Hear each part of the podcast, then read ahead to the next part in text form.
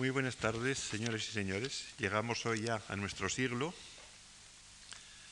y primero quisiera leerles unas palabras de un especialista inglés que se llama Sheldon Cheney.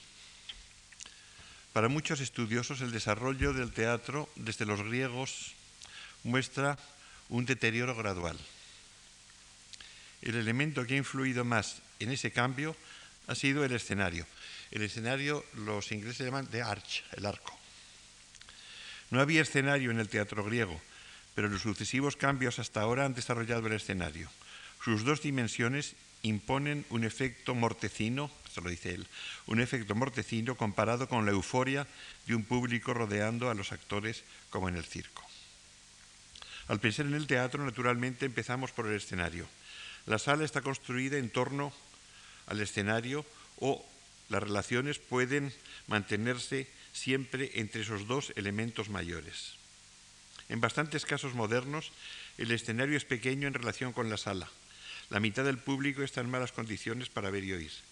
Lo inadecuado del escenario se admite como un tema indiscutible si los actores tienen espacio para moverse.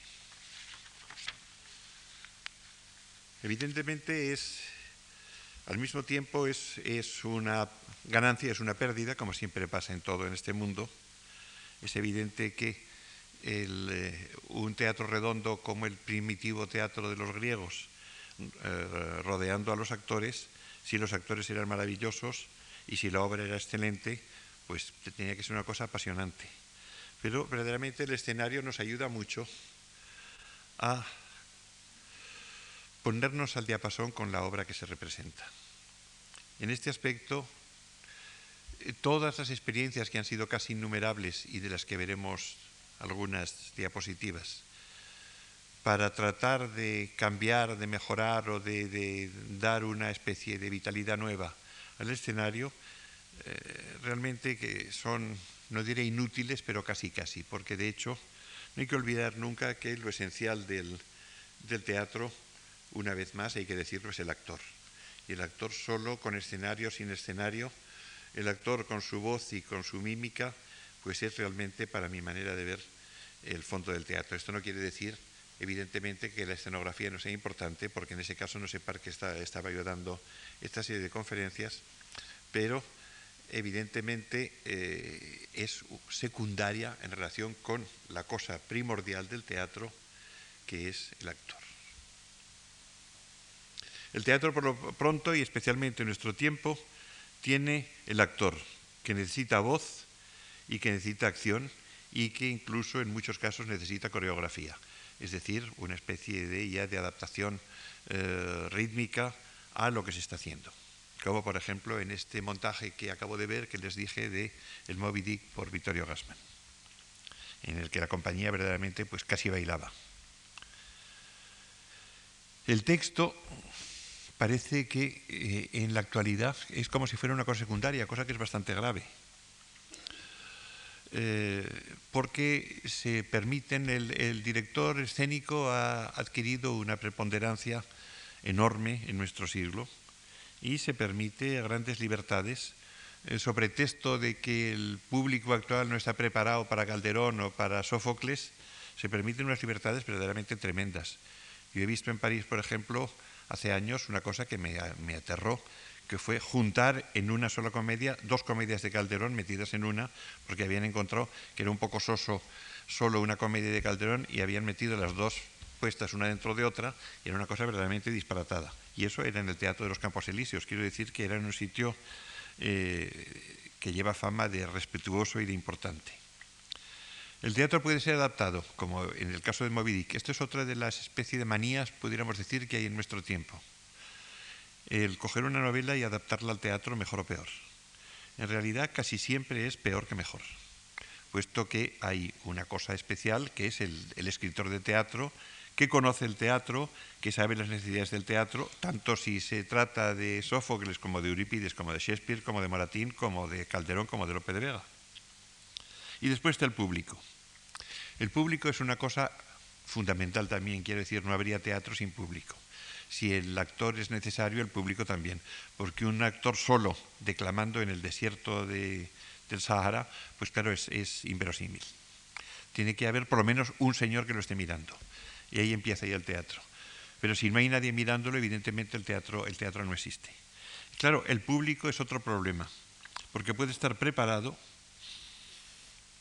preparado a aceptar lo que se le da, puede estar, eh, como diría yo, sorprendido, es decir, un poco asustado, como cuando se hacía el Living Theater, por ejemplo, que estaba de moda hace cosa de 15 años, que para despertar al público los actores les insultaban de repente y les decían unas groserías tremendas y el público pues hacía como que no lo oía porque encontraba que era muy cateto el darse por enterado y que lo fino era pues aguantar todo lo que le echasen.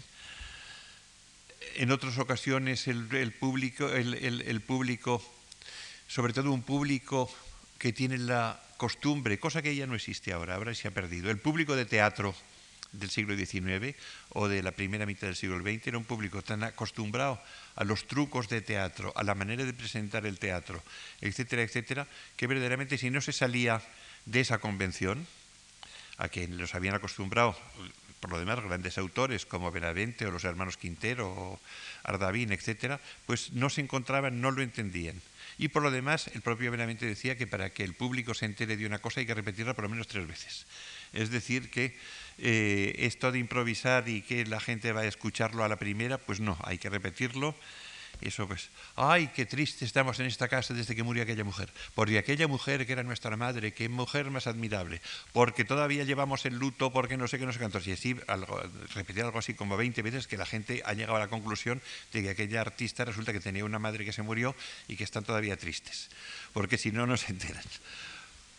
En cambio, hay otras veces que el público pues, se pasa de listillo y en ese caso pues casi es peor porque entonces interpreta cosas que el autor muchas veces no ha pensado que tenía que interpretar. Es decir, ahí hay entre el público preparado y el público sorprendido y el público aburrido, que es el que peor puede, puede existir, pues evidentemente hay también bastantes, bastantes dificultades de unión.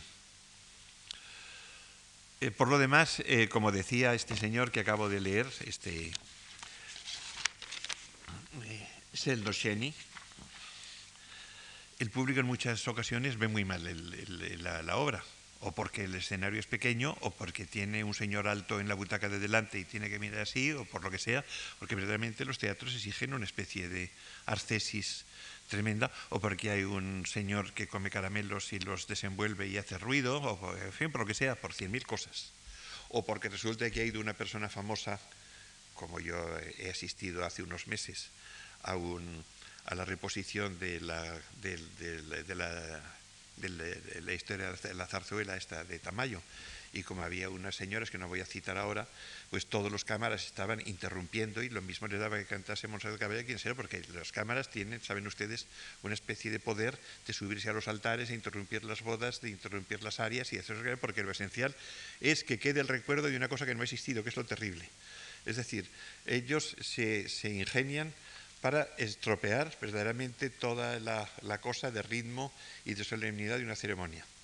Pero queda el recuerdo gracias a ellos. Entonces, verdaderamente mejor sería que quedase un recuerdo borroso y que la ceremonia hubiera sido hermosísima, que no que viese un señor que se sube por la columna de un altar para coger un primer plano.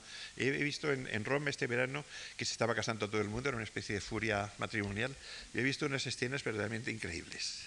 Porque además ahora ya, ya no es foto fija, sino que es película, es vídeo y entonces ya tienen, salían yo y tenían que mirar hacia el paisaje y después se miraban entre ellos y entonces se apoyaban en una columna. Una cosa sería verdaderamente irresistible. Pues, la luz es una cosa, la luz artificial evidentemente es una cosa que es fundamental en el teatro moderno, puesto que hasta, hasta la Edad Media o hasta incluso los, los viajeros franceses se quejaban de que en el teatro español eh, de los corrales, que había que hacerlo con luz eh, natural porque no tenían luz, luz artificial. Y en cambio, Moratín, cuando va a, Londres, se queja de que, mal iluminado está, que se figuran que con colgar unas cuantas arañas de cristal con velas que, que allí no se ve nada. Es la luz una cosa extraordinaria y ha tomado tal importancia que en algunos montajes lo fundamental es la luz. En este aspecto, podríamos hacer una especie de, examen muy rápido entre los, el director, que al mismo tiempo es director escénico, y la compañía. La compañía, hasta cierto punto, casi no puede, lo vemos a través de Cervantes, por ejemplo, la compañía de cómicos que se en el Quijote, era muy poca gente, era gente que sí, eran cómicos del legua que iban de un lado para otro. Pero la primera compañía ya de tipo moderno es de mediados del siglo XVIII y la, la sufragó un alemán, Jorge II, duque de Meininger, que tenía una compañía de teatro a, su, sueldo en su casa y con, con sueldo fijo y con papeles fijos, etcétera, etcétera.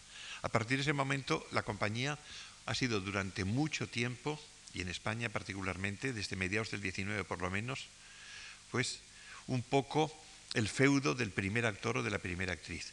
Es decir, también en eso la obra, por una parte, ganaba, puesto que si el primer actor o la primera actriz eran buenos, pues podían suplir un poco los defectos de los demás, pero también podían eh, abusar de esa autoridad y eh, supeditar todo a su propio lucimiento, cosa que sucede, sucedía y que sigue sucediendo. Como es natural, no voy a tener el mal gusto de citar nombres, pero yo sé, yo conozco actores, yo conozco a un actor cómico a quien el director de la compañía le prohibió que mirase hacia el público mientras recitaba porque le pisaba el papel. Es decir, estas cosas evidentemente eh, pasan, suceden continuamente. Y eh, con los directores, pues eh, actualmente el director escénico tiene una autoridad tal que todo el mundo tiene que, obedecerle. En este aspecto, la historia del teatro del siglo XX podría ser que es la historia de unos cuantos actores, directores importantes. El primer maestro del realismo de comienzos del XX fue Otto Brahm, que fue a su vez maestro de uno de los mayores genios que ha habido en el siglo XX, que es Max Reinhardt, que ha sido el pionero de toda forma teatral moderna, sea misterio sacro, sea cabaret, sea circo, etc. En cine también eh, hizo una cosa maravillosa que por desgracia ha pasado ya a los archivos de las cinemáticas y nunca lo dan, que es una versión admirable del Sueño de Noche de Verano de Shakespeare, tan antigua que ahí hacía de Puck hacía Mickey Ronnie, fíjense lo antigua que tiene que ser. Y era una cosa verdaderamente prodigiosa cómo aparece Mickey Ronnie en, cuando tenía 10 años en esta, obra de Max Reinhardt del Sueño de Noche de Verano. Yo, era muy pequeño y todavía, todavía no me he olvidado de la maravilla que fue el Sueño de Noche de Verano de Max Reinhardt. Después vino un ruso que se llamaba Meyerhold, es un apellido alemán, que quería un teatro teatral, como él decía, en torno al director, es decir, una cosa como una especie de piña y que todo el mundo comulgase con los mismos sentimientos. En este aspecto, eh, seguramente el mejor director que ha habido en Rusia ha sido Stanislavski, que eh, hizo un teatro realista muy meticuloso en el cual todo estaba medido al milímetro, hasta tal punto que los soviéticos, que en este aspecto eran muy respetuosos, y supongo que ahora que no son soviéticos, pero seguirán siendo lo mismo, tienen el teatro de arte que fundó Stanislavski, que existe todavía en Moscú, y en este teatro pues se representa el tío Vania o las tres hermanas de, de Chekhov exactamente igual que lo hacía Stanislavski. Es decir, saben perfectamente que Tatiana tiene que levantar el dedo aquí cuando dice una cosa, pues lo siguen levantando. Es decir, una cosa es como una maquinaria de reloj verdaderamente extraordinaria. Yo también he tenido la suerte de ver en París varias veces la compañía del Teatro Académico de Moscú. Realmente es una cosa prodigiosa. Pero dentro de esta especie de rigor pudiéramos decir, manierista y académico de repetir exactamente una puesta en escena que ya tiene pues tres cuartos de siglo. Viene después un expresionismo cada vez más fuerte porque el público de nuestro, de nuestro siglo necesita emociones fuertes, puesto que ya bastantes emociones le da la prensa, la radio, el cine, etc. Y tiene que dárselas también el teatro. Y en este aspecto ha habido, y veremos después, unos cuantos ejemplos de expresionismo teatral que estuvo sobre todo muy de moda en, la época de entreguerras, entre la Primera y la Segunda Guerra Mundial. Dentro de este tipo, yo creo que el hombre de teatro más admirable que ha habido ha sido Bertolt Brecht, puesto que Bertolt Brecht era como Shakespeare, al mismo tiempo que era un gran dramaturgo que, que, escribía sus propias obras, él mismo las montaba y él mismo las interpretaba y su mujer también. Realmente llegaba a una perfección realmente extraordinaria. Yo todavía recuerdo en el, en mis años de París, que tenía la suerte de vivir muy cerca del, del Teatro Sala Bernard, que ahora se llama el, Teatro de la Ville, Teatro de la Ville, pues tenía la suerte de los festivales de teatro de los veranos que eh, he podido ver muchas cosas gracias a esto. Y me acuerdo de los montajes de Brecht, por ejemplo, de Galileo Galilei, era una cosa absolutamente prodigiosa. A base de escenario, escenario móvil, a base de, decorados eh, corpóreos muy fáciles de manejar, con una luminotecnia cuidadísima, con un vestuario extraordinariamente cuidado. Y a propósito de vestuario extraordinariamente cuidado, los franceses estaban acostumbrados un poco a la, como diría yo, a la austeridad. En este aspecto hubo un importante director de teatro francés que se llamaba Jacques Copeau, que eh, decía que en el teatro no hacía falta gastar, sino que hacer todo de una manera muy austera. Y esto se lo tomaron los franceses tan a pecho que yo he visto un montaje extraordinario de, de Luchino Visconti en, un teatro de París, con, de una, una obra de la época de Isabel de Inglaterra, de un dramaturgo que se llama Alexander Ford, que se titula eh, libremente Qué pena que sea una puta. Es una, es una obra verdaderamente espléndida. Y que lo hacían Romy Schneider y Alain Delon, etcétera, etcétera, todos vestidos con trajes, verdaderamente llevaban unas martas cibelinas y unas cosas que los franceses criticaron porque no, no, en el teatro eso es un, eso es un derroche, es una cosa inútil. No, no, no, no era inútil. Cuando había uno, eh, cuando entraba con la marta cibelina, pues veías que lo que llevaba no era unos trapos ni, ni unos felpudos, sino que verdaderamente aquello era auténtico. Es decir, que en esto depende, los, montajes que yo he visto que he tenido suerte de ver de Visconti, por ejemplo, han sido siempre admirables y en este aspecto nunca, nunca ha dejado un detalle sin, sin eh, cuidar. Yo he visto a Marcelo Mastroianni dirigido por Visconti y verdaderamente era de las cosas también mejores que he visto en mi vida. Las comedias de Goldoni eh, ambientadas en el siglo XVIII, con unos efectos, recuerdo una del, del empresario de Esmirna, con toda la compañía de teatro eh, que no había podido dormir porque no había sitio en la posada y estaban entre los baúles tumbados en el patio de la posada y empezaba a hacerse de día, eran de estas cosas que verdaderamente son absolutamente prodigiosas, son milagros teatrales, verdaderamente. En este aspecto, claro, el teatro cada vez tiene mayores recursos de luminotecnia, etcétera, etcétera. En este aspecto, quizá los dos eh, que mayor empujón dieron a, la luminotecnia a mediados de nuestro siglo fueron por una parte Gordon Craig, inglés, y por otra parte Adolf Appia, suizo-italiano, que eh, realmente consideraban que lo esencial para, el, para un montaje teatral es la luz. Es la luz bien distribuida, la luz, los efectos luminosos. En este aspecto, Appia, por lo demás, eh, hacía la escena en distintos niveles, cosa que ha sido siempre otra preocupación de los directores de teatro. Piensen ustedes que el escenario normalmente tiene que ser si es un teatro muy pequeño, el arco, como dicen los ingleses, puede ser un arco bajo.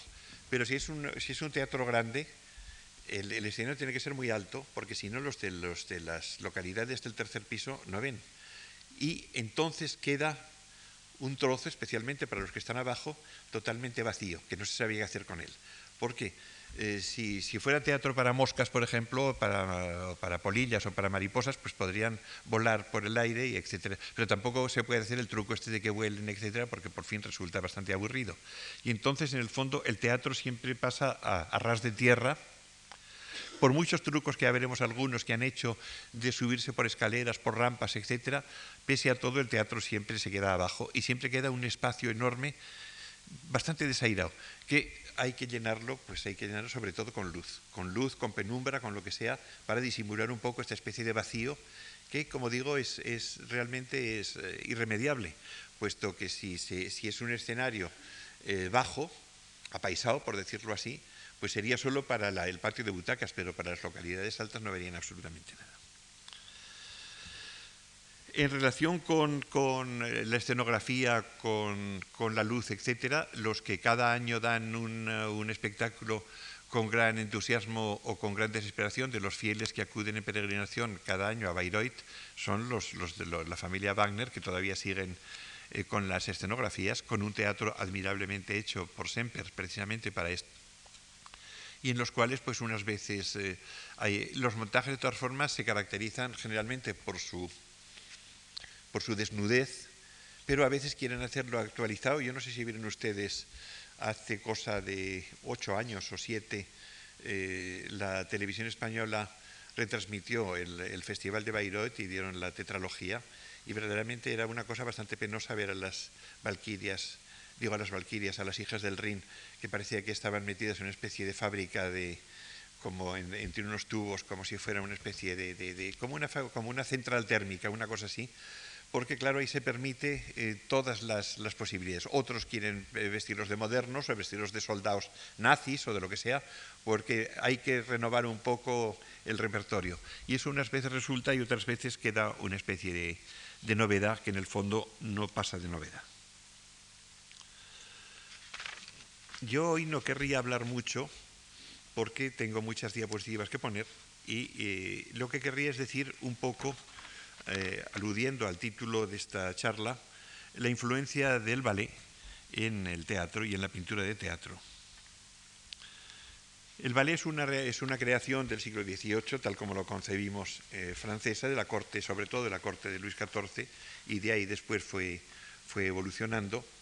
Y eh, en el siglo XIX ya llegó a tener una autonomía propia y se montaron ya las grandes compañías de ballet, eh, por ejemplo, ya con conservatorios, entre los cuales descolló desde el primer momento, desde mediados de siglo, las, las rusas puesto que tenían una academia excelente y unos coreógrafos importantes. Dentro de esta tradición eh, rusa de la cual hemos heredado, pues, eh, eh, ballets que sean franceses sean lo que sean, en realidad los conocemos casi siempre a través de las versiones rusas. Nos encontramos con la primera sílfide, la sílfide y el escocés, con la, muchacha mal, mal educada, mal cuidada, la film Gardé, con Giselle, etcétera con el Don Quijote de Mincus, con una serie de cosas que eh, se siguen, sobre todo los, en este aspecto, los, rusos son muy tradicionales porque están convencidos de la gran calidad de su, de su estilo. Pero hubo una gran renovación y fue precisamente hacia los años 10 de nuestro siglo cuando un señor que ni era bailarín, ni era hombre de teatro, ni siquiera era un mecenas muy rico, que se llamaba Sergio de Diaghilev, eh, montó una compañía de ballet y empezó a montar los ballets de una manera distinta. Es decir, en lugar de tratar de ambientar con decorados de tipo tradicional, como todavía lo vemos en muchos ballets eh, de Moscú, de, de Leningrado, es decir, de San Petersburgo, con eh, decorados con bambalinas, con hojas, etcétera, etcétera, él quiso que el escenario mismo fuera una especie de cuadro y que los eh, figurines, es decir, los trajes que llevasen los bailarines, contribuyesen a dar esta sensación de cuadro. Y por eso lo encargaba a gente, a grandes pintores, que no eran escenógrafos en, absoluto y que se hicieron escenógrafos gracias a Diaghilev. Yo creo que el que más veces trabajó para Diaghilev, aquí tengo una cosa de, una exposición que se hizo eh, hace muchos años en París, donde se recogía la obra de, de Diaghilev entre 1909 y 1929. Él murió en 1929 y había montado una serie impresionante de ballets para montar los cuales pedía partituras a músicos actuales, Stravinsky, por ejemplo, o Poulenc, o Millot, etcétera, etcétera. Y las, las escenografías se las pedía a grandes pintores. Y nos encontramos, por ejemplo, con Leon Baxt, que fue el que más trabajó para Diaghilev, que fue un pintor espléndido, con un sentido teatral y del ritmo verdaderamente maravilloso, que fue el autor de todos los decorados y trajes de los montajes de Diaghilev, del Boris Godunov, porque también montaba ópera, de Cleopatra, del Carnaval de Schumann, del Pájaro de Fuego, de Sherazade, del Narciso, de la Perique, del Espectro de la Rosa, de la Siesta del Fauno, de Daphnis y Chloe, del Dios Azul, de Tamar, de Juegos, de Mariposas, Papillón, de Schumann, de las mujeres de buen humor, de la bella durmiente del bosque, que los rusos suelen llamar las bodas de Aurora, etcétera, etcétera, con unos trajes y una fantasía extraordinaria.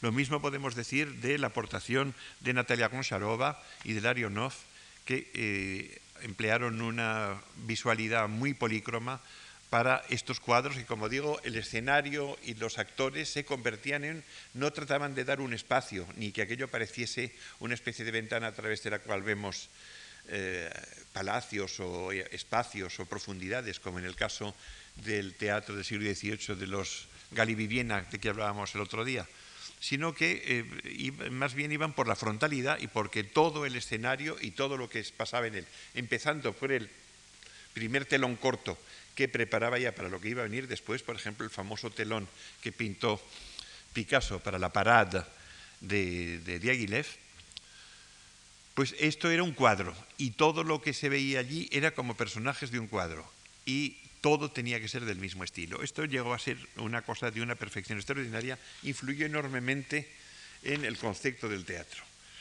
Eh, Alexandre Benoit fue otro de los que trabajaron mucho, pero también trabajó Picasso, trabajó Giorgio de Quirico, trabajó Braque, trabajó Delaunay, trabajó André Derain, trabajó Dinoyer de Gonzac, trabajó Max Ernst, trabajó, oh, ¿qué se vio? Eh, Marie Laurencin, Marcusis, Matisse, Modigliani, Pedro Pruna, eh, el propio José María Sert hizo para astucias femeninas una serie de trajes, etc. Es decir, realmente echó mano de todos los pintores importantes de aquel momento.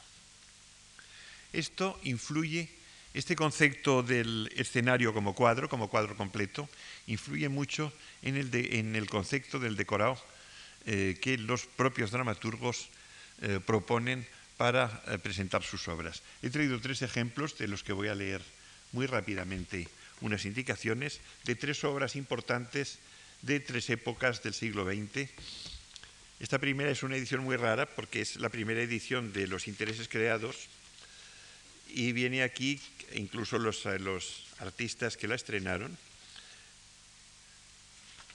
Está, eh, los intereses creados de Benavente es de 1907 y Benavente nos da, por ejemplo, los cuadros de los intereses creados, acto primero, prólogo, que es he aquí el tinglado de la antigua farsa, etcétera, etcétera, pues es evidentemente el tinglado de la antigua farsa, es un telón corto, o sea, una cortina en primer término, con puerta al foro y en la puerta un tapiz para entrar y salir. Esto era el, decorado de la mayor sencillez y del tipo, pudiéramos decir, tradicional.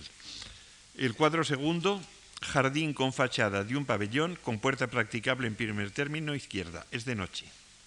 Puede ser más sencillo también como indicación. Y el cuadro tercero, que es ya el acto segundo, sala en casa de Leandro.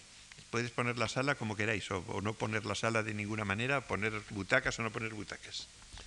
En cambio, eh, George Bernard Shaw, el gran autor irlandés, era de una precisión tan increíble en sus decorados que es, llega a veces a lo desesperante. Les voy a dar un extracto de esta obra que yo encuentro que es una de las mejores, Cándida, en una edición de estas del teatro muy de aquí, que para explicar el decorado del primer acto emplea una, dos, tres, todavía no termino, y un pedazo de la cuarta página. Eh, dejando el principio de ambientación, les diré, por ejemplo, esto sucede en una rectoría. La mejor vista del Parque Victoria la tienen las ventanas de la fachada de la rectoría de Santo Domingo. La rectoría está medio aislada de los demás edificios, con un jardicito delante y un pórtico. Las visitas suben los escalones que conducen al pórtico, mientras los de la casa y los prevedores entran en el sótano por una puerta que hay bajo la escalera. Este sótano tiene delante un comedor de familia y detrás la cocina. Arriba, al nivel, la puerta del vestíbulo está el salón con su ventanal de cristales biselados sobre el parque. En esta habitación, la única salvo de los niños, trabaja el reverendo James Mayor Morel. Aquí justamente lo tenemos sentado en un sólido sillón giratorio de curvo respaldo al extremo de una larga mesa situada junto a la ventana, de modo que, volviendo la cabeza hacia la izquierda, pueda gozar de la vista del parque. Al otro extremo de la mesa y adosada a ella hay otra mesita, la mitad de ancha que la otra, con una máquina de escribir. La mecanógrafa del reverendo aparece sentada también ante su máquina de espalda. Así está absolutamente todo. Es una cosa verdaderamente inverosímil. Acto Segundo, el mismo día, la misma habitación al anochecer. La silla para las visitas ha sido colocada de nuevo junto a la mesa, más desordenada aún si cabe que antes. Eugenio, solo y aburrido, está tratando de descubrir el funcionamiento de la máquina de escribir. Al oír que alguien se acerca, desliza sigilosamente hacia la ventana y hace como que está absorto en la vista del parque. Proserpina, con el cuaderno es la de, la, en que taquigrafía las cartas de Morel en la mano, se siente ante la máquina disponiéndose a sacar en limpio sus apuntes, demasiado ocupada para advertir la presencia de Eugenio. Desgraciadamente, la primera tecla que toca falla. Bueno, esto es el, el, estilo de Bernard Shaw, que como ven ustedes, realmente al director escénico no le deja absolutamente nada. Pero por entre medio pasa la influencia de Diaghilev. Y aquí tenemos una reedición, esta no es la edición original, es una reedición que se ha hecho este año, de Mariana Pineda de, Federico García Lorca. Entonces nos encontramos con que García Lorca ha adaptado ya este sistema del cuadro o del grabado, de la estampa, de modo que el escenario y sus actores formen parte de una especie de composición pictórica. Mariana Pineda, prólogo telón representando el desaparecido arco árabe de las cucharas y perspectiva de la Plaza Viva Rambla. La escena estará encuadrada en un margen amarillento como una vieja estampa, iluminada en azul, verde, amarillo, rosa y, celeste. Una de las casas que se vean estará pintada con escenas marinas y guirnaldas de frutas. Luz de luna, al fondo las niñas cantarán con acompañamiento, romance popular, hoy qué día tan triste, etcétera. Esto es el prólogo. Estampa primera, que le llama estampas. Casa de Mariana, paredes blancas, sobre una mesa un frutero de cristal lleno de membrillos. Todo el techo estará lleno de la misma fruta colgada. Encima de la cómoda grandes ramos de rosas de seda. Tarde de otoño. Al levantarse el telón aparece doña Angustias, madre adoptiva de Mariana, sentada leyendo. Viste de oscuro. Tiene un aire frío pero maternal al mismo tiempo. Isabel la clavela viste de maja. Tiene 37 años ya nos encontramos ya pues con los personajes todo ya determinado de tal manera que verdaderamente no podemos añadir ni quitar nada. Estampa segunda, sala principal en casa de Mariana. Entonación en grises, blancos y marfiles como una antigua litografía. Seguimos en esto, que eso se les olvida a muchos al, montar García Lorca este, este aspecto, digamos, visual, plástico y casi como de estampa, se les olvida. Estrado blanco, al fondo una puerta con una cortina gris y puertas laterales. Hay una consola con urna y grandes ramos de flores de seda morada y verde, es decir, todo lo da todo. En el centro de la habitación un fortepiano y candelabros de cristal, es de noche. Con estos tres ejemplos ven, ustedes que realmente eh, el, espectáculo teatral al mismo tiempo se ha limitado y casi se ha vuelto bidimensional en lugar de tridimensional, al mismo tiempo ha adquirido una especie de poesía, una belleza plástica que antes no se había pensado en aras del expresionismo, de la expresión eh, de los cuerpos o del texto, o en aras del realismo, es decir, de que aquello pareciese una, una, casa de verdad, se había olvidado que de hecho es un espectáculo y en este aspecto la influencia del ballet ruso y de Diaghilev fueron verdaderamente muy importantes. En este aspecto, el, papel de entre los muchos pintores actuales, eh, o casi actuales, como Picasso, que se han dedicado en gran parte al, teatro, eh, de, Picasso se prepara, según mis noticias, una futura exposición aquí sobre la, la, obra de Picasso en el teatro y será la ocasión de ver las maravillas que Picasso hizo en relación especialmente con Diaghilev y con el ballet con el, sombrero de tres picos, con el, con el, cuadro español, con el ballet parade, etcétera, etcétera. Pero les voy a recordar rápidamente algunos trabajos escenográficos de David Hockney, que es el pintor que nos ha dado origen aquí a esto. 1966, Roi, o sea, Hugo Rey, de Alfred Jarry, para Londres. 1975, The Rake's Progress, la carrera del libertino, basada en una serie de cuadros y de grabados de Hogarth del siglo XVIII y que por lo demás ya había sido llevada a escena eh, con una música distinta por Ninette de Valois, el ballet de Ninette de Valois en el Covent Garden de Londres, con una partitura eh, de Gordon, de, de Michael Gordon. Pero después eh, Stravinsky hizo una ópera preciosa, por lo demás, muchos de ustedes la conocerán, y eh, siguiendo los cuadros eh, de que, se compone la, serie de, Hogarth. Y precisamente es esta versión de Stravinsky, de ópera, la que eh, puso el decorado David Hockney en 1975 para el Festival de Glenbourne en Inglaterra. Después, en 1978, hizo también para Glenbourne la, la flauta mágica de Mozart. Yo la flauta mágica de Mozart he tenido una suerte enorme y es que la he visto en Salzburgo con, eh, en, los, en una caverna que es el antiguo picadero y con eh, elementos corpóreos y trajes de Oscar Kokoschka, que era verdaderamente fabuloso. Es decir, todo el mundo realmente, yo creo que ha habido flautas para todos los gustos. Después, en 1981, hace Hockney Parade, que se basaba en primero en un, en un ballet de, Eric Satie que se llama Parade, Parade en el sentido de Parad quiere decir desfile, pero en este caso parad quiere decir la demostración que hacen los cómicos en las ferias o en las verbenas, en una barraca, de las atracciones que va uno a ver. La parad es, lo, ha, dibujado a mí, por ejemplo, repetidas veces, que hace una especie de exhibición de lo que la gente sí pagaba a ver dentro, la mujer serpiente, el contorsionista, la bailarina, etcétera, etcétera. Pues esto era un poco la parad de, de Risati. Después, Le Mamel de Tiresias, de de texto de, de Cocteau y, música de Francis Poulenc, y L'enfant et les sortilèges, El niño y los sortilegios, de Maurice Ravel. Eh, todo ello para eh, la, la Metropolitan Opera House de, Nueva York. Esto se llamó entonces eh, Parad a las tres obras juntas, puesto que son tres obras cortas. Después hizo La consagración de la primavera, otras tres obras juntas de Stravinsky, La consagración de la primavera, el, el Ruiseñor y el Edipo Rey, la consagración de la primavera, que había sido un ballet ya montado por Diaghilev, con música de Stravinsky, encargada es profeso por Stravinsky, con coreografía de Nijinska, el, el Ruiseñor, que es un pequeño ballet ópera eh, del emperador de estilo chinesco, también de Stravinsky, muy corto y muy bonito. Y el Edipo Rey, que es de Cocteau, con texto en latín, que es una cosa muy, muy curiosa, y cantado. Todas las tres cosas se dieron también en, la Ópera de Nueva York, en 1981. Desde el 86 al 87, en Los Ángeles, eh, Hockney presenta Tristán y Seo, Tristán y Solda, de Wagner, en, eh, eh, la ópera del Centro Musical de Los Ángeles. En 1990-91, que todavía está por estrenar en algunos sitios, hace la ópera chinesca también, Turandot, Princesa de China, de Puccini. Esta la presenta en Chicago en, el 90, en este año, en enero del 92, y está prevista presentarla en San Francisco en octubre, en este octubre que empieza hoy.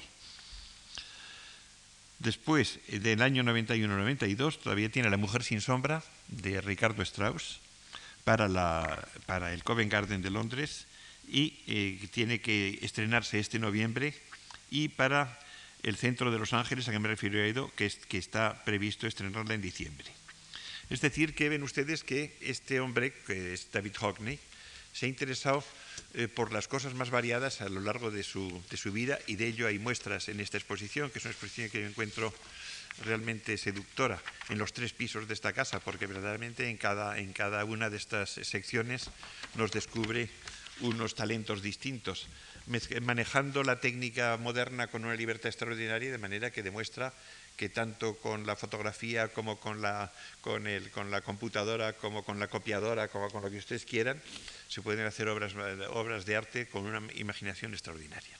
Pero como digo, no quiero seguir hablando porque tengo muchas cosas que, enseñarles, o sea que vamos a empezar ya la, la proyección. Vamos a empezar por los rusos. Se puede ya empezar.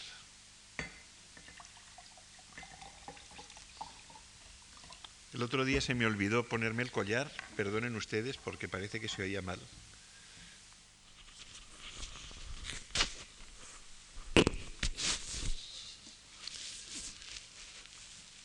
Eh, la pintura rusa en la época de, principio de este siglo había llegado a una evolución muy grande. Aquí tenemos una pintura de Brubel, que es el gran pintor simbolista de fines del siglo XIX y principios del XX, el decorador del Gran Hotel Europa de Moscú, que eh, aquí es este cuadro que representa a Snegurochka, la, princesa de las nieves, que es un tema eh, popular, un tema de, de, Pushkin, por lo demás, eh, que ha sido muy, muy repetido. Me interesa porque aunque esto no sea una cosa propiamente de teatro, Sniegurotzka sí que lo es, y el, tanto el traje que lleva esta mujer como el propio maquillaje ya nos van indicando lo que va a ser el traje y el maquillaje de los vales rusos cuando los coja por su cuenta Diaghilev. Siguiente. Otro. Lo mismo podemos decir de este cuadro que es muy bonito, también de principios de siglo, que es esta especie de gitana o oriental echando las cartas, también de Brubel. Siguiente. Esto es de Kuznetsov, Tarde en la estepa, que también nos prepara a estos contrastes de color y a esta sencillez de, ambiente eh, muy de, lo que va a ser el teatro. Siguiente. Esto es el rapto de Europa por Serov. Eh, eh, el toro es un toro rojo y Europa está agazapada encima. Ya casi en esto, tanto en esto como en el fondo este de, como de delfines, nos encontramos ya con un ambiente muy semejante al que vamos a encontrar en los ballets de Diaghilev. Siguiente. Los primeros que acude Diaghilev es a, una pareja, quiero decir, una pareja de artistas, un hombre y una mujer, eh, Mikhail o Mikhail Larionov y Natasha Goncharova.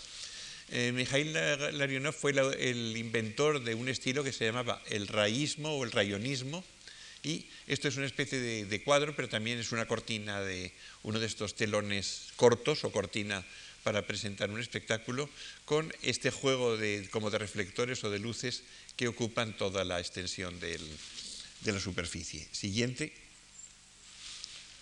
Goncharova aquí tiene dos temas sobre la primavera. Goncharova hizo sobre todo unos decorados, pero por desgracia no he encontrado en color eh, para eh, el pájaro de fuego de, Igor Stravinsky. Eh, realmente los decorados que hizo Goncharova, basados en la pintura bizantina, son absolutamente deslumbrantes. Es una cosa, es de una belleza y de una novedad al mismo tiempo extraordinaria. Siguiente. Aquí tenemos un ejemplo también de Goncharova, de un cuadro de Goncharova con esta especie de personaje extraño que lleva como un cántaro en la cabeza y con esta manera de eh, perfilarlo y de emborronarlo al mismo tiempo, que verán ustedes que se parece bastante a algunas de las decorados o de las cosas pintadas por Hockney. Estos son de 1910-1912. Siguiente. Quiero traer aquí un cuadro de costumbres de Custodiev, que es una comida, una comida de santo, una comida de fiesta eh, tradicional rusa, y que nos da mucho en cambio lo que podía ser el decorado eh, de, para obras antiguas que se hacía en ese momento, que era muy vivo. El, momento de la revolución en, en Moscú fue un momento de, de, teatro realmente de una novedad enorme. Marshall, por ejemplo, estaba haciendo teatro. Eh, un director llamado Tairov estaba haciendo teatro, Lyubov Popova estaba haciendo teatro, es decir, todo el mundo se dedicó al teatro como un espectáculo que podía eh, educar el gusto de las masas. Y de, cuando se trataba de una cosa pues, de, tipo tradicional, por ejemplo, de Nicolás Gogol, el, tipo de decorados eran estos, que es de una especie de modernismo eh, costumbrista atemperado, pero muy bonito. Esto es de Custodiev, siguiente. Ya pasamos ya a los colaboradores de, de Sergio de Diaghilev. Esto es Alexandre Benoit, tenía un apellido francés y de hecho los temas franceses le interesaban mucho. Este decorado representa el Parque de Versalles. Siguiente. Esto es una idea para la presentación de una obra de Pushkin que se llama El caballo de bronce. Es en realidad la estatua de, de Pedro el Grande que hay en San Petersburgo y que aparece por la noche persiguiendo a un personaje que se va corriendo. Esto también se basa en una obra de Pushkin. Siguiente. Un poquito de enfoque. Esto es el Palacio de Invierno y detrás asoma la, aguja del almirantazgo. Es la plaza principal, la plaza del Palacio de San Petersburgo y es un desfile militar en el siglo XVIII, en la, época de Pablo I. También es una escenografía de Alexandre Benoit. Siguiente. Aquí nos encontramos ya con Leon Baxt. Leon Baxt, esto es el telón de fondo para el ballet Daphne y Chloe de Maurice Ravel, que es un, eh, un, decorado clásico con una marina al fondo, muchos cipreses y una cosa muy, pudiéramos decir, muy de Delfos o de Olimpia y pinos. Siguiente, con unos trajes absolutamente maravillosos, como estos trajes griegos en los que León Baxt se, insubordinó contra esta creencia de que los griegos iban de blanco y puso todos estos trajes con estos motivos geométricos arcaicos y estos plisaos en, en las faldas, etc. Y los peinados lo mismo, con estos tirabuzones un poco como las, las Corey antiguas, eh, verdaderamente preciosos. Esto es para Daphnis y Chloe. Siguiente. Esto es para la siesta del fauno. Este es el fauno en persona, dibujado por, por Baxt, con esta especie de bufanda o de velo que hace esta especie de arabesco, porque Baxt, no contento con hacer unos figurones muy bonitos, los presentaba en una forma también muy decorativa. Saben ustedes que en el poema de Mallarmé, el, el fauno que se despierta en una tarde de verano eh, ve unas ninfas que no acaba de o unas muchachas que no acaba de saber si las ha visto o no las ha visto, hasta que por fin eh, pues eh, encuentra, esto es en la coreografía de Nijinsky, encuentra un velo que una de las muchachas se dejó olvidado. Entonces él abraza el velo, que es esta especie de zigzag que rodea al fauno. Este ballet, especialmente en París, causó verdadero escándalo porque Nijinsky, que es el, el coreógrafo, llevaba esta especie de, calzón de, como de piel de, vaca o de ternero. El fauno era un fauno que, como los faunos que tenían la parte de abajo puesto como de macho cabrío y la parte alta humana, pero que era de un ajustado tan tremendo que realmente la gente se quedó bastante asustada. Siguiente. Y estas son las muchachas precisamente que salen con estas posturas hieráticas y con estos peplos tan bonitos eh, en este momento de la siesta del fauno. Parece una cosa de decoración de cerámica ática muy, muy, muy bonito. Siguiente. Tenemos otra también maravillosa, también con estos temas que encontramos muchas veces, especialmente en la cerámica de, Chipre y de Rodas, este tema como marino con oleajes, y abajo el tema de damero, que también se da mucho, y el peinado con estos tirabuzones que cuelgan de una manera también muy, muy rítmica como en las estatuas, casi es más etrusco que, griego, verdaderamente. Son maravillosas. La presentación de, la siesta del fauno fue una cosa realmente que hizo época. Siguiente. No menos extraordinaria fue la Sherazad sobre el de la Sherazad de, de Rimsky-Korsakov, que narraba la historia de una sultana infiel que se, eh, se daba cita con un esclavo eh, engañando al sultán. Y esto era el escenario con estas cortinas, estas lámparas y toda esta cosa, estos tapices, todo este amontonamiento muy de cuadro. Pero ustedes que aquí no hay casi una idea de un espacio tridimensional, sino que es como un cuadro plano. Y en este cuadro plano aparecen los personajes, siguiente, vestidos de esta manera. Aquí tenemos a una odalisca, admirablemente vestida, dentro de estos dibujos siempre tan rítmicos, tan bonitos que hace Bax para representar sus, modelos. Bax fue seguramente el más interesante, siguiente, el más interesante de los colaboradores. Esto es para la ópera Tamar, eh, también de Bax, el más interesante de los colaboradores de Diaghilev y el que más influyó en, el desarrollo de este concepto pictórico de la escenografía. He querido traer aquí porque no podía eh, por menos unos cuantos Picassos que vamos a pasar rápidamente porque no son propiamente decorados de teatro, sino temas en relación con el teatro. Siguiente. Por ejemplo, esta, esto es un Picasso muy de primera época, de la época de Barcelona, con esta muchacha mm, que es una bailarina de cabaret, maquillándose en un camerino muy pobre. Siguiente. O viene el apuntador, no hemos hablado del apuntador. El apuntador, evidentemente, ha desempeñado un papel extraordinariamente importante, especialmente en estas compañías que les decía, las compañías que iban por provincias y que llegaban a Salamanca o a Oviedo y durante una semana representaban funciones, como se decía entonces, pues algo así como 12 funciones distintas, en matiné, en tarde y noche, y evidentemente tenían que tener un traspunte, un apuntador, para que, porque si no, no, eran incapaces de saberse de memoria con seguridad una cantidad tan enorme de textos distintos. Y el apuntador, pues lo vemos aquí, metido dentro de la concha, y el actor declamando lo que le dice el apuntador del que no vemos más que las manos. Es una especie de homenaje al teatro tradicional por parte de Picasso, un cuadro muy interesante. Siguiente. Estos cuadros son de la época rosa. Tenemos un bailarín, un, un Pierrot bailarín al mismo tiempo. Siguiente. Los titiriteros, este es un cuadro que está en Moscú, es un cuadro precioso.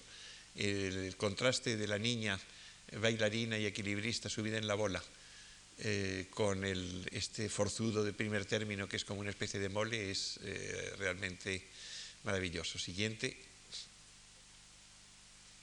La familia de, los cómicos con el mono amaestrado, el marido y la mujer y el niño.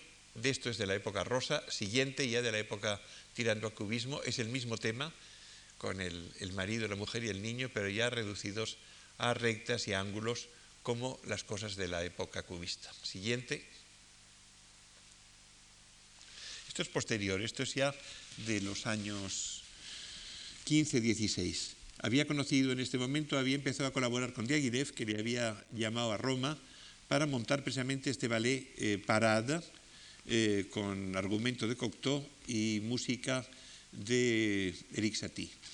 Entonces eh, Picasso fue a Roma y se enamoró de una bailarina, que no era una primera bailarina, era una bailarina corriente, que se llamaba Olga Koklova, y que ella decía que era hija de un general o de un coronel, es posible, y que era de muy buena familia.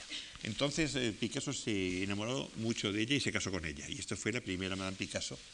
Siguiente, de la cual hizo unos retratos maravillosos, como este que ven aquí, y eh, junto a la cual pasó unos años un poco de esnovismo, porque se fueron a vivir a la Rue de la Boétie, que es una de las calles más elegantes de París, y recibían y iban a los bailes de la marquesa de Polignac o de la Princesa de Polignac y cosas de estas, y los amigos estaban ya un poco hartos de que en lugar de aquella bohemia de antes, pues se había vuelto un poco cursi con esta mujer que era bastante pretenciosa. Pero era muy guapa, como podemos ver, y, no era, y eh, esta, esta, colaboración con Diaghilev, aparte de producir este matrimonio, eh, del que nacería un hijo, eh, produjo también una enorme cantidad de, dibujos de bailarinas clásicas, de bailarines, etc., puesto que Picasso asistía mucho a los ensayos, que son interminables, de las compañías de ballet, que se pasan el día ensayando, y esto le, inspiró para una cantidad enorme, no solo de dibujos, sino también de grabados, especialmente de la suite volar y de etcétera. Siguiente, hasta que por fin se hartó y por fin, como para desembarazarse de todo esto, pintó en 1920 y tantos este cuadro que es una especie de, caricatura de la danza del escultor Carpo de la fachada de la Ópera de París. Actualmente está en el Louvre y hay una copia con las tres esta especie de tres gracias bailando, pero se hizo como tres monstruos, fue de los primeros cuadros en que este gusto por la fealdad aparece por primera vez en Picasso y yo creo que es como una especie de, venganza o de desembarazarse de toda esta especie de belleza un poco eh, sofisticada y un poco repetida del ballet, con lo cual ya parece que se libera, con esta especie de barbaridad se libera. Siguiente. Esto ya es de la época de la Revolución. Eh, Tatlin fue uno de los artistas que al mismo tiempo eran arquitecto, escultor, pintor, etc. Y tenía esta sala de teatro, una sala experimental, con esta especie de utensilio extraño colgando del techo, que servía también para encaramarse si era necesario los actores. Siguiente. Esto han podido ustedes ver el original de este, de este, de este proyecto, que es de Lyubov Popova, en una exposición que hubo en el Reina Sofía, me parece que fue el año pasado. Esto es un decorado para una obra de Cromelink que se llama El estupendo cornudo, Le Coquille Magnifique, y eh, Popova hizo esto para llenar todo el escenario hasta arriba, es decir, los actores se subían por esas escaleras, por esas rejas, bajaban, daban vueltas con las ruedas, subían por las aspas, etcétera, para producir una especie de sensación total y no dejar la mitad del escenario por la parte de arriba totalmente inexpresiva. Siguiente. Con esto ya nos encontramos en la época soviética y en el renacimiento del ballet clásico. Ya no, no se vuelve a Bax, etcétera, sino que se vuelve a los montajes de tipo tradicional, de tipo del ballet blanco. Esto es el anuncio o el cartel, que, que, es bastante bonito por lo demás, de un ballet que no ha sido famoso, que se, se llamaba Asel es un cartel de 1967, siguiente, para el Bolshoi. Aquí tienen el Bolshoi. Bolshoi quiere decir grande. O sea que el teatro Bolshoi quiere decir el teatro grande, el teatro mayor. Realmente es uno de los teatros mayores del mundo y el escenario es realmente impresionante. Tiene una rampa tremenda, los bailarines tienen que estar con bastante cuidado porque el desnivel necesario en todos los grandes escenarios de ópera y de ballet es muy pronunciado. Y la sala es espléndida. Ahí es donde se han hecho los grandes montajes de los ballets clásicos con esta escuela impecable de la cual han salido pues tantos, eh, eh, tantos eh, bailarines y bailarinas famosos en nuestro tiempo. El siguiente. Aquí tenemos, por ejemplo, un ballet tradicional, es el, Lago de los Cisnes, con música de Tchaikovsky, ballet en tres actos, con coreografía de Petit Pas que era el maestro de baile de origen francés que estaba en la época de, Tchaikovsky de moda en, Moscú y en San Petersburgo, pero eh, arreglada por Ivanov.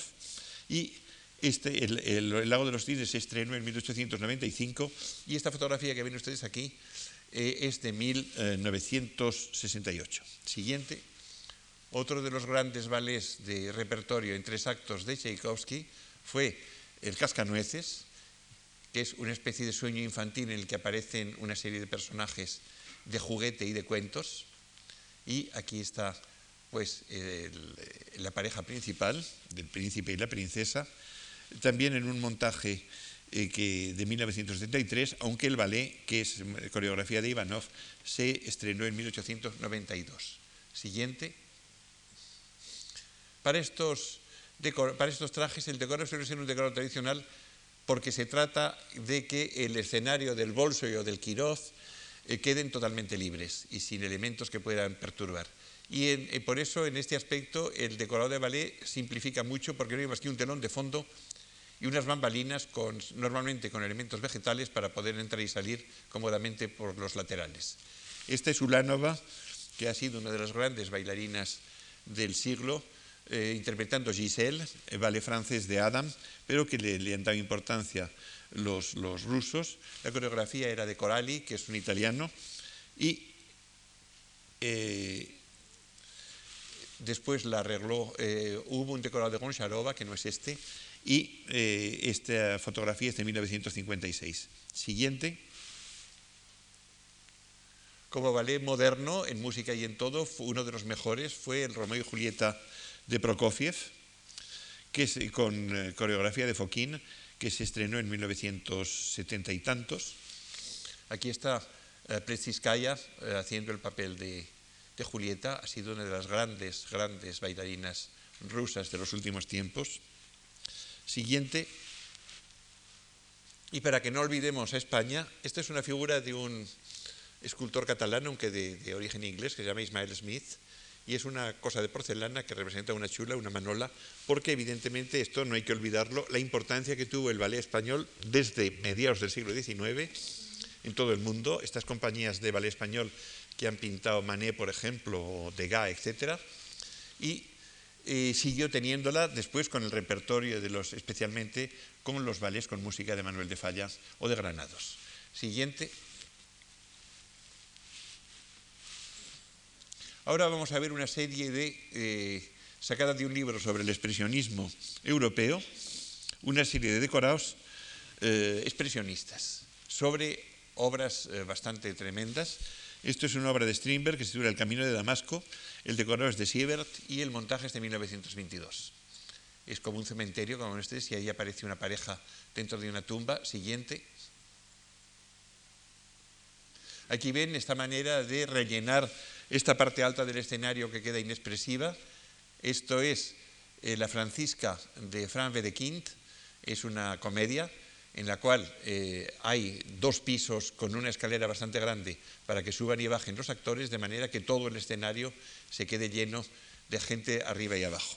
Esto es un montaje de Martín de 1926. Siguiente. Esto es muy curioso. Esto es de un autor que se llama Sterheim, se titula Die Cassette, la cajita o la caseta, la casita, y ven ustedes que es como una caja de sorpresas con una serie, parece un poco como la de los concursos de la tele, con los personajes como si fueran muñecos hieráticos en la parte de arriba y un explicador en primer término. Esta idea del explicador que Bertolt Brecht va a emplear mucho y que después la adaptará en España, por ejemplo, Güero Vallejo, cuando en, alguna de sus obras, en las cuales hay un actor o un personaje que no se explica lo que está pasando detrás para eh, evitar que el público se identifique excesivamente con los personajes y eh, mantener una especie de distancia mental entre lo que sucede y el propio espectador, es saber ustedes que asiste ahí con este señor que va explicando quiénes son los personajes que hay arriba que han ido saliendo de los compartimientos de la cajita esta. Esto es un decorado de Ludwig Wagner de 1927. Siguiente. He hablado de Bertolt Brecht. Aquí tenemos de una obra que no ha sido estrenada nunca en, en España, que se llama Tambores en la Noche, arriba el, diseño de Brecht mismo para el, montaje y abajo la realización de este diseño en, el escenario conservando siempre estos valores pictóricos, ven ustedes estas manchas en la pared, etcétera, para que todo ello parezca casi tan pictórico como la parte de arriba. Siguiente. Para la tragedia pentesilea de Kleist, el escenógrafo Siebert en 1920 hace este boceto de arriba, que es una rampa en tres partes, haciendo zigzag, y abajo la realización en el, escenario de esta rampa, con la cual se pretende también rellenar este vacío de la parte alta del escenario. Siguiente.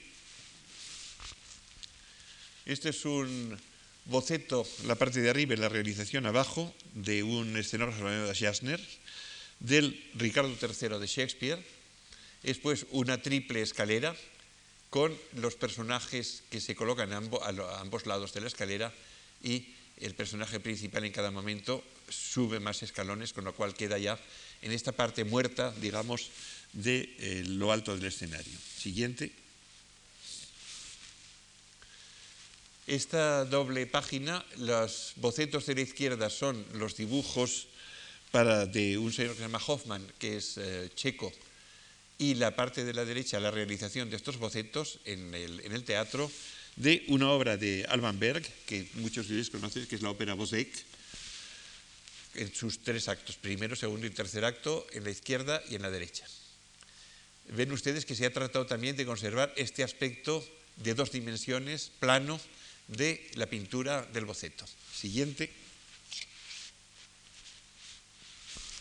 Esto es otra vez de este camino de Damasco de Strindberg. Son dos escenas de dos actos de esta obra, en la cual el decorado consiste en una especie de cilindros o de columnas muy altas, con distintas iluminaciones, cortadas por unas especie de, que son las mismas, arriba y abajo, una especie de montañas también muy rectilíneas, que según cómo les da la luz, pueden sacarse efectos distintos con la luz por detrás, como si fuese un atardecer, o con la luz por delante, etc.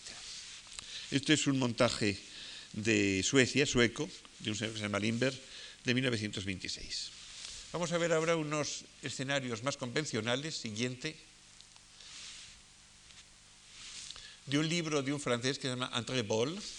Es un libro de 1926-27 que nos presenta estas láminas, esto es el teatro de género, es decir, el teatro corriente, el teatro de costumbres. Esto representa, como ven ustedes, el comedor de un hotel y esto lo podemos encontrar pues, todavía en cualquier teatro español de, comedia, eh, las mesas, las sillas, etcétera, sin grandes excesos de imaginación. Siguiente. Esto es lo que André Boll llama teatro de vanguardia, que es una vanguardia relativa. Es una cosa de 1924, y la vanguardia consiste en que hay cierta influencia de, japonesa con esta especie de transparencias del primer ventanal este a través del cual se ve los tejados de, los, de las casas y el fondo con el mar y la montaña, pero que tampoco, digamos, es un decorado bonito, pero también casi parece de aquello que teníamos en la infancia que se llamaba el Teatro de los Niños y que era una serie de, eran teatros pequeños que se iluminaban por detrás con una bombilla y que estaban llenos de transparencias y de ventanitas que se iluminaban de distintos colores. Del propio André Boll, siguiente, vemos este barco, este navío, que es el decorado para eh, Tristán y Solda, que como saben ustedes pasa en gran parte en, un barco, y eh, ha querido André Boll aludir al barco, que se ven los mástiles y las, cuerdas y el mar, y esta primera cosa un poco más íntima para que el idilio de Tristán e Isolda tenga un aspecto más, más íntimo. Siguiente. En fin, de Ariane y Barbazul de Paul Ducasse, eh, hace esta especie de castillo de Barbazul con el, con el sótano, con estas cuevas, eh, que también quiere darnos una especie de equivalencia para el teatro lírico, una especie de equivalencia de lo plástico en lo lírico. Ya digo que André Boll yo encuentro que es un señor corrientito, pero interesante en este aspecto como de ilustrativo, porque de ese tipo de decorados se han visto y se siguen viendo todavía muchos. Vamos a ver ahora, siguiente, una serie de montajes más modernos. Todos estos montajes son de los últimos 30 años. Esto es eh, Filoctetes de Sófocles, montado en Alemania por Müller en 1968. Ven ustedes que el decorado se, limita a unos tablones, una especie de andamios eh, a distintos niveles. Los trajes son unos trajes como de, comedia, de comedia del arte, eh, blancos, con gorros blancos, y hay la posibilidad de subirse y bajar a esa especie de mástil eh, gracias a esa escalera, eh, con lo cual se anima esta parte insensible a que me he referido tantas veces de la mitad superior del escenario. Siguiente. Esto es interesante porque es un escenario japonés de Fiji Tahara, hecho en Tokio en el año 65 para el Ricardo III de Shakespeare. Realmente nunca nos pudiéramos imaginar que el Ricardo III, que es una cosa tan dramática y tan tremenda, estos son, este es el bosque, la, selva que va subiendo por las escaleras acercándose al castillo donde está lleno de miedo y de remordimiento Ricardo III. Esto, como digo, es de un japonés que se llama Fiji Tahara. Siguiente. Esto es un montaje muy sobrio, en tres, como un tríptico, hecho en Francia, en la comedia de Saint-Denis, por un francés que se llama Accard, en 1969, del Romeo y Julieta de Shakespeare. Esto es muy el estilo francés que impuso Copeau, esta cosa de, de desnudez, de pobreza, de austeridad, tanto en los trajes como en los escenarios, pero de una gran claridad al mismo tiempo en la composición. Siguiente.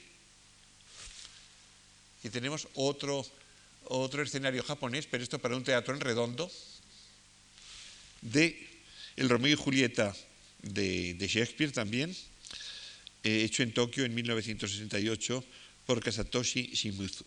Siguiente. Ven ustedes que Shakespeare siempre está a la moda. Esto es Las Alegres Comadres de Windsor, hecho como en, en hojalatas, en trozos de lata oxidada, roñosa, eh, para una puesta en escena en Belgrado en 1966, obra de Marenich. Nos cuesta trabajo pensar que una obra tan desenfadada como Los Alegres Comadres de Windsor pueda darse en un escenario tan osco y tan brutal como este, pero realmente los escenógrafos a veces toman unas libertades quizá un poco excesivas. Siguiente. Estas son tres escenas, tres posibilidades de montaje del decorado, que es un decorado corpóreo, para el Antonio y Cleopatra, también de Shakespeare, presentado por Marillier en París en 1964. Se, trata pues de recrear una especie de planos distintos, un poco como lo que le gustaba a Adolphe Apia, de modo que los personajes, según lo que van haciendo, suban o bajen, estén más arriba o más abajo y vayan atrayendo o no la atención del público. Siguiente. Es un montaje muy curioso, como de tela metálica, del Don Juan de Molière, presentado en Belgrado por este mismo Marenich en 1966. Es el momento en que don Juan evoca eh, los muertos, es la escena del cementerio que ya aparece en el Don Juan de Molière, y que aquí aparece con esta especie de cosa misteriosa dentro de esta especie de jaula. Otro. Esto es una cosa muy curiosa, parece... Es casi un yadro, pero no es un yadro. Es es un decorado de Paco Nievas para la, marquesa Rosalinda de Valle Inclán, que fue presentado en el Teatro Español de Madrid en 1970. Los actores eh, figuran ser figuras de porcelana eh, junto a un reloj también como de porcelana. Siguiente. Este es el decorado con que se estrenó por la comedia de Saint-Étienne en Francia eh, la obra de Jean Genet, Le Bon, Las Criadas, que fue presentada en Madrid también, muchos de ustedes la recordarán, fue una obra muy impresionante, en este teatro que ahora no me acuerdo cómo se llama, que está detrás del Calderón, el Fígaro, en el Fígaro, y con un decorado hasta cierto punto bastante parecido a este, que también era una especie de, de disco con el, por el cual con grandes trabajos subían las, las criadas y la,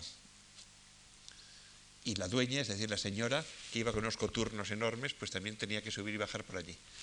Estos escenarios redondos, aunque sean en un escena, en dentro de un escenario eh, cuadrado, siempre son bastante agradecidos y permiten además movimiento rotatorio, como tienen casi todos los escenarios modernos, tienen movimiento rotatorio, de modo que las figuras puedan hacer como que andan sin moverse al mismo tiempo. Siguiente.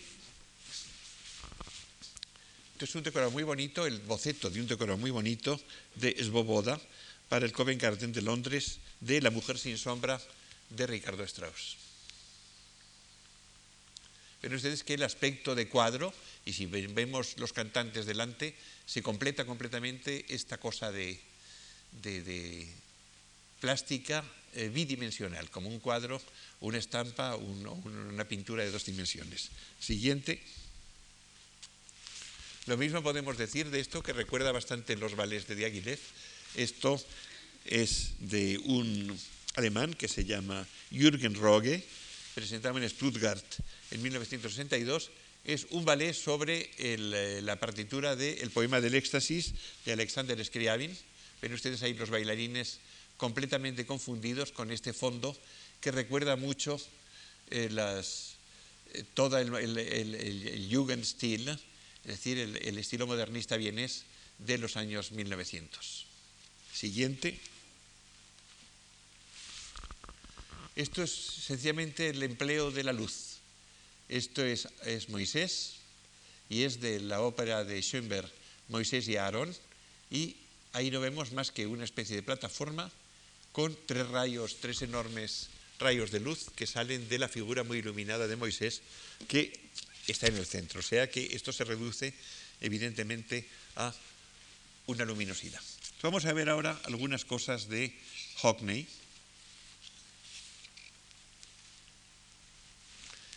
Siguiente. He querido pasar primero por una serie de, cuadros de esta exposición que encuentro especialmente eh, escenográficos. Esta terraza con sombras, que es de 1985, que pueden ustedes ver arriba en la sala de exposiciones, es una especie de montaje, eh, un collage de eh, distintas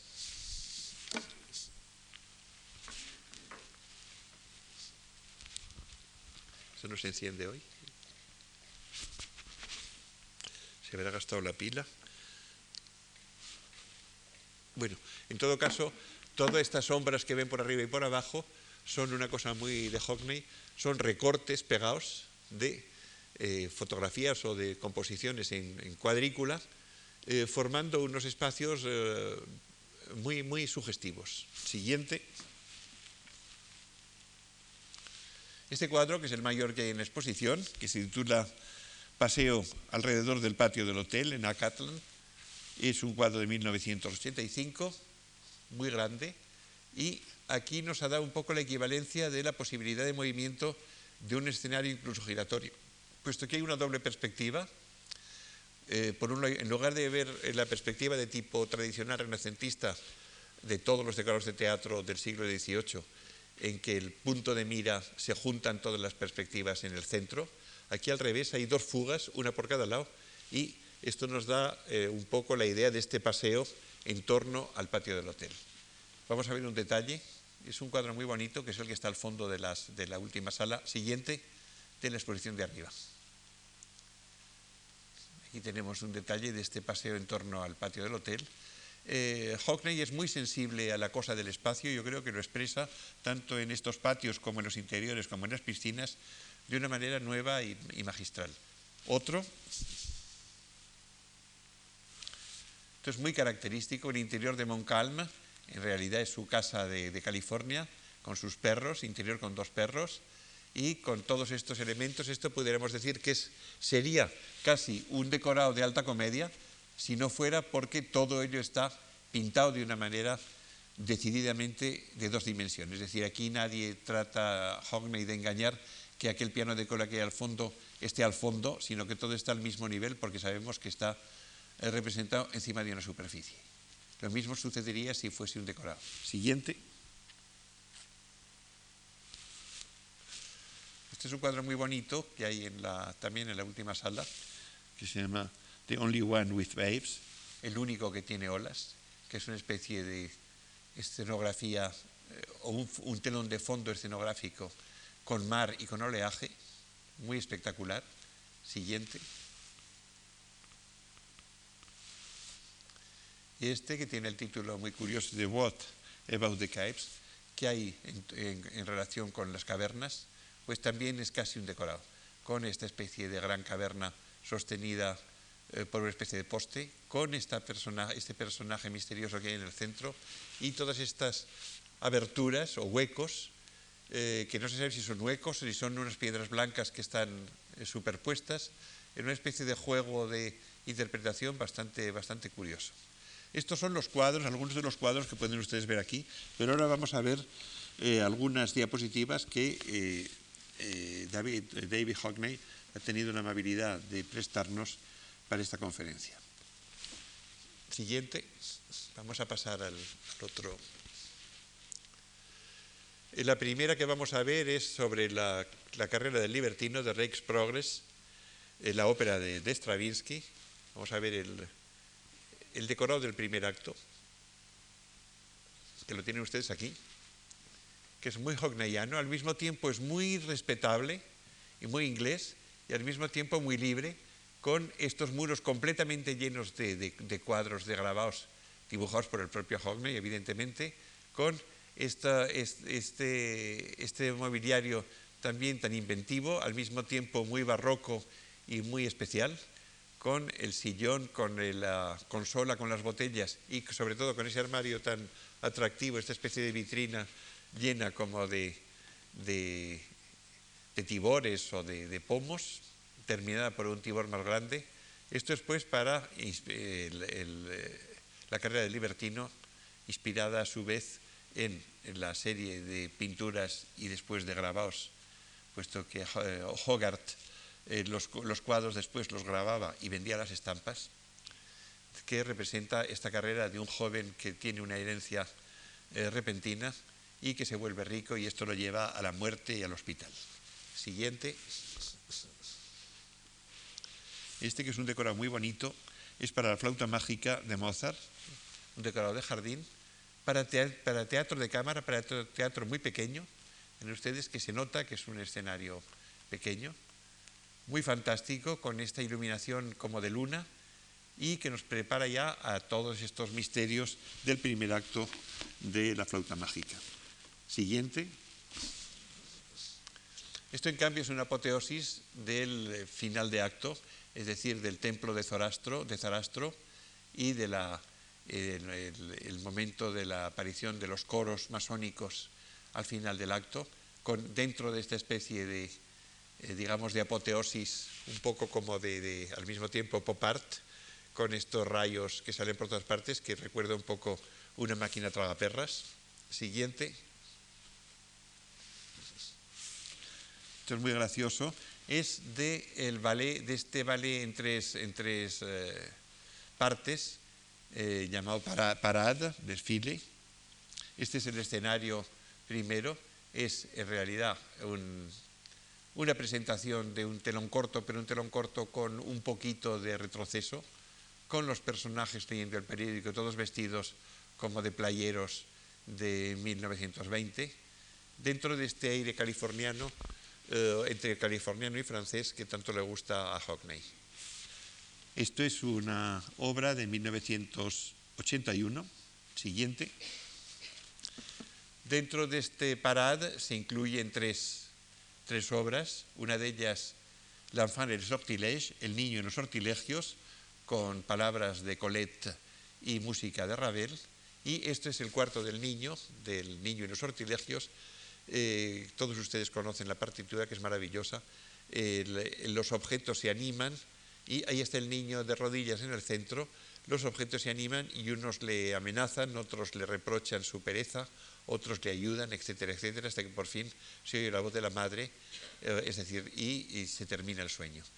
Eh, la intimidad del cuarto del niño está muy bien conseguida a base de estas perspectivas con las vigas estas eh, de tonos fríos de la parte de arriba y los tapizados laterales con estos marcos de cuadros puestos de una manera ladeada y al mismo tiempo ha dejado este centro con las cortinas abiertas para que todas las apariciones misteriosas puedan eh, darse con cierta verosimilitud.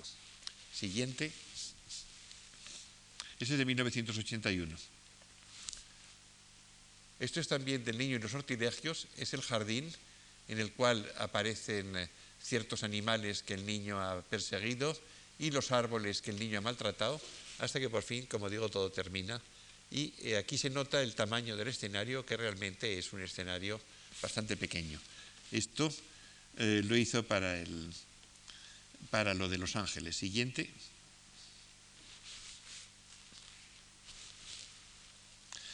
Esto es también de Parad, la otra pieza de Igor Stravinsky, que es el Ruiseñor, que es esta historia del emperador de la China que está melancólico y que solo le entretiene y le alegra el ruiseñor, ven ustedes que al mismo tiempo hay uh, aspectos de ballet, puesto que hay unos bailarines en primer término, y el coro en torno al emperador, todo ello dentro de una perspectiva eh, en diagonal, con una serie de máscaras chinescas colgadas al fondo, y esta perspectiva en diagonal que es muy característica de la pintura de Extremo Oriente.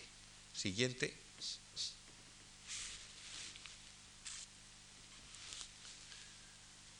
Tristán y Isolda. Esto es el, primer acto de Tristán, es decir, el barco, que lo habíamos visto hace un momento representado de una manera bastante poco imaginativa. Veamos aquí el barco, las velas, el puente y esta especie de recoveco que parece que sea necesario para que Tristán y Isolda puedan hablar de sus amores, como están ahí en esta especie de extraño lecho o diván que hay en primer término. Siguiente.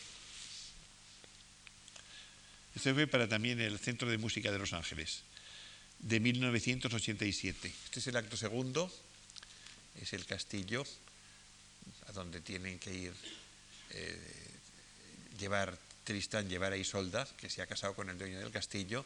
Por esto este castillo tiene este aspecto un poco, pudiéramos decir, agresivo, en contraste con esta imaginación, esta fantasía, esta especie de cadenas vegetales que cuelgan por el lado opuesto del bosque. Siguiente. Y este es el, acto tercero, que es para la muerte de Isolda, con esa roca desde la cual se ve el mar y que no puede eh, dominar su melancolía, en esta especie de, canto extraordinario que va subiendo y subiendo y subiendo hasta que desaparece. El, el, decorado, como ven ustedes, es de una habilidad extraordinaria dentro de su sencillez, con una gran influencia japonesa, extremo oriental, y muy adaptado verdaderamente para la situación. Otro, esto es como digo, del año 87, del año 90 es el montaje de Turandot, Princesa de China, ópera de Puccini, una de las últimas óperas de Puccini, que fue eh, montada por, Hockney para la ópera de Chicago en 1990. Esto es el acto primero, con una especie de entre palacio y, y bosque, y todo lleno de figurantes, cuyos trajes evidentemente son también de Hockney. Otro, este es el acto segundo, con Turandot en, el eh, sitio más preeminente y más iluminado, dentro de unas especies de pagodas que si ven, ustedes de, con un poco de atención verán que no son tales pagodas, sino que son unas rayas oblicuas que forman una especie de tejadillos y que hacen juego con esta escalinata que también va haciendo eses. Otro, y este es el acto tercero, que sea la apoteosis amorosa de Turandot con su amante dentro de un decorado también muy chinesco, en dos colores, en un color caliente para el fondo y un color frío para los figurantes. Este montaje es del año 1990 eh, Y con esto terminamos. Pero para terminar, quisiera decirles sencillamente solo una cosa. Y es una frase que aparece en una tragedia alemana que se llama Herodes y Mariene, en la que leemos que es de, Herder, en la que leemos esta frase que a mí siempre me, me ha impresionado mucho, nos convertimos en aquello que miramos. Nos convertimos en aquello que miramos, yo creo que es una certeza absoluta. Cuando estamos mirando, nos estamos convirtiendo en aquello que estamos mirando y nosotros mismos casi dejamos de existir. Pues bien, el teatro es eso, el teatro es que nos convertimos en aquello que miramos. Si el teatro es bueno, nos convertimos en el teatro y precisamente esto es la grandeza del teatro, que en ese aspecto yo creo que supera casi todas las demás formas de, de divertimiento, que es esta transformación del espectador en el propio personaje, en el propio actor, en el propio todo del escenario. Muchas gracias.